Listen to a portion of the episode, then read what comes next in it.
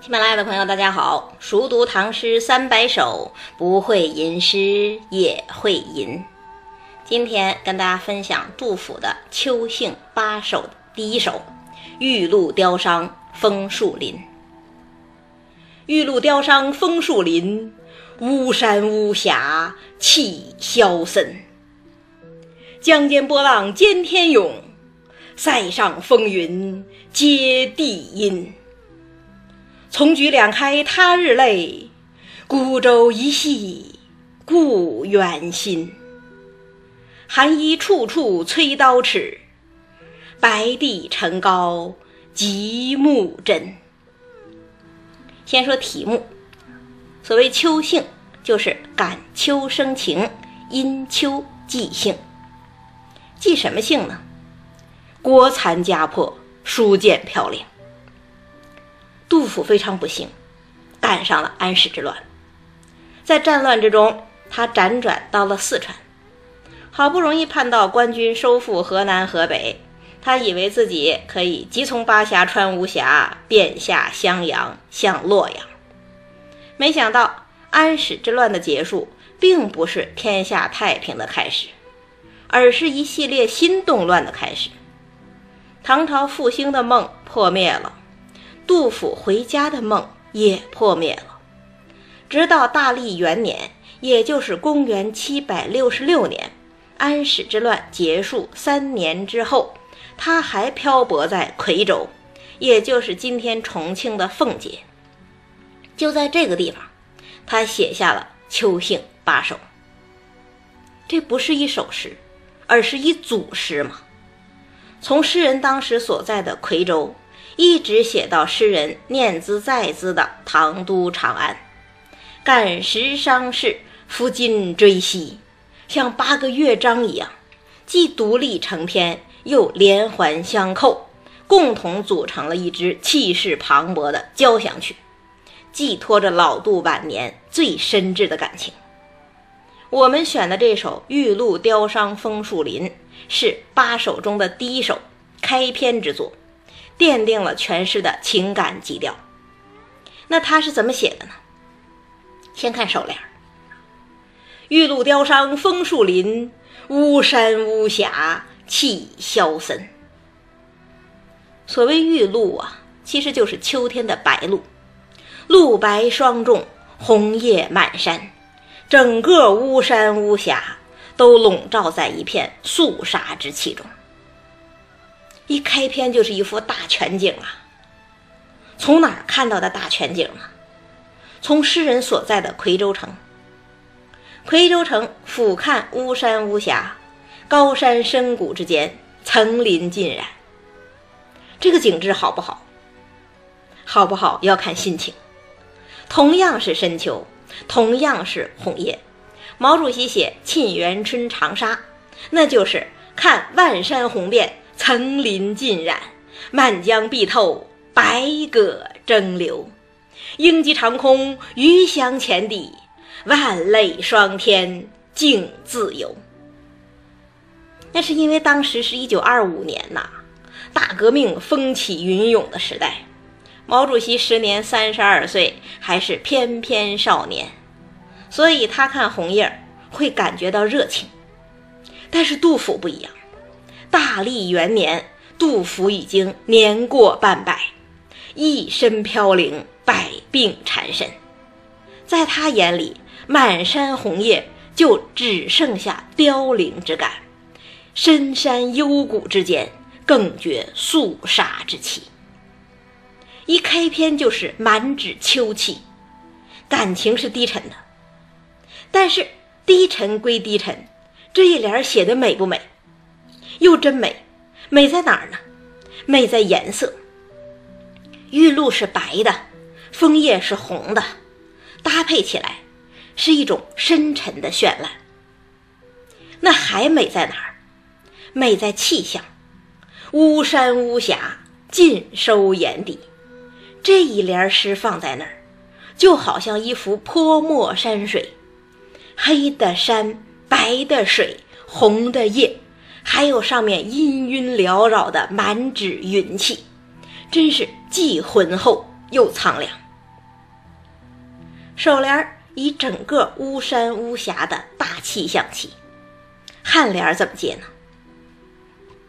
江间波浪兼天涌，塞上风云接地阴。这一联啊，其实是对巫山巫峡气萧森的展开性描写，真是风起云涌，大气磅礴。江间波浪兼天涌，这是在写什么？写巫峡呀！江水澎湃，波翻浪卷，放眼望去，天水相接，好像天也在翻腾。这是从地下写到了天上。那塞上风云接地阴呐，所谓塞上就是巫山呐，巫山之上浓云滚滚，匝地而来，好像和大地的阴气连成了一片。这又是从天上写到了地下，天地之间到处是惊涛骇浪，到处是萧条阴晦，这是何等动荡不安呐！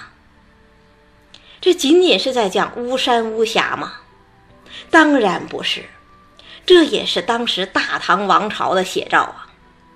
安史之乱结束之后，唐朝内部是军阀割据。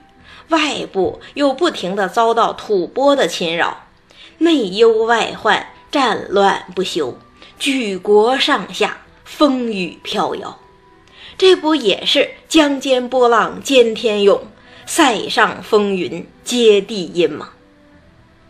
那我们之前还总说一切景语皆情语，这江间波浪。塞上风云，除了是巫山巫峡，除了是大唐王朝，还是什么？还是诗人的内心世界呀！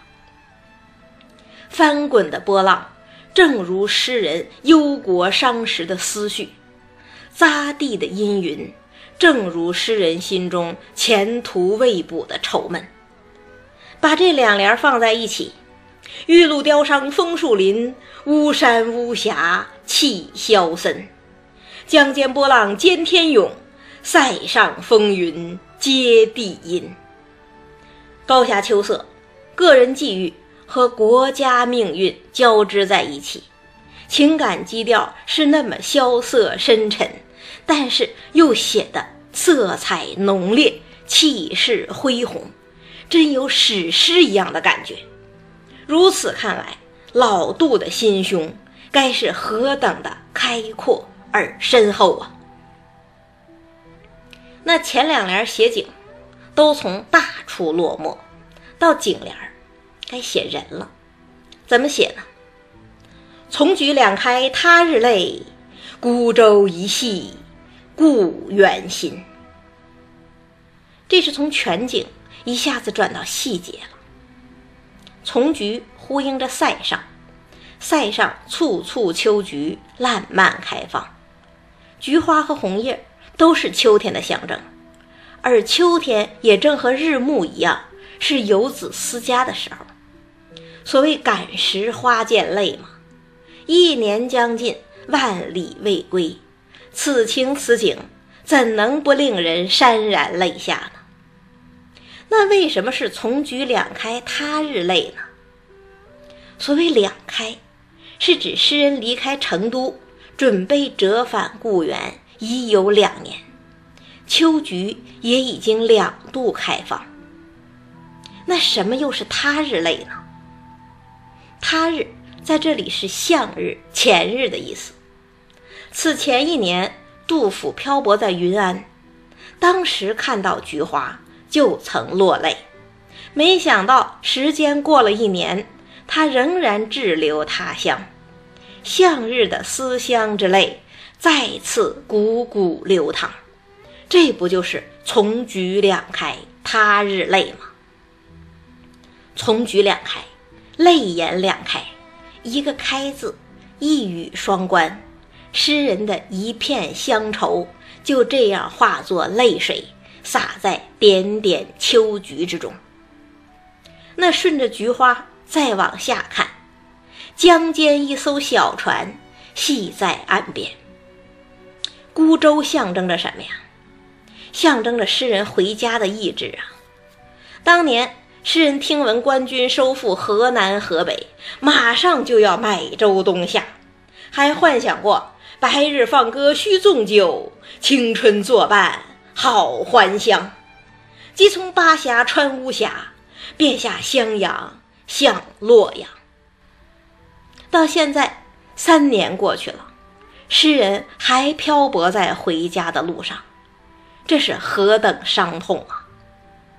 但是呢，尽管一直回不了家，诗人却始终未曾放弃。那一叶扁舟，就是诗人的一颗故园之心呐。那这个故园在哪儿？是指杜甫的老家河南巩县吗？其实并不是。那是指杜甫之前说过的洛阳吗？其实也不是。在这儿，他代指的是长安，那是唐朝的都城，是杜甫做官的地方，也是杜甫的精神归宿。杜甫晚年念兹在兹，一定要回到长安。这不仅仅是一颗故园之心。更是一颗忧国之心，暗系孤舟，心系故园，一个“系”字，还是一语双关。诗人深沉的家国情怀，写得含蓄蕴藉，而又一往情深。不仅给了这首诗一个主题，也奠定了整个秋兴八首的基调。那首联、颔联写景，景联写情。而且落实到故园之情上，那么尾联怎么写呢？寒衣处处催刀尺，白帝城高极目真。这是把目光收回，回到了脚下的这片土地。日暮时分，秋意更浓，赶制冬衣的时节到了。夔州城里，家家拿刀拿尺。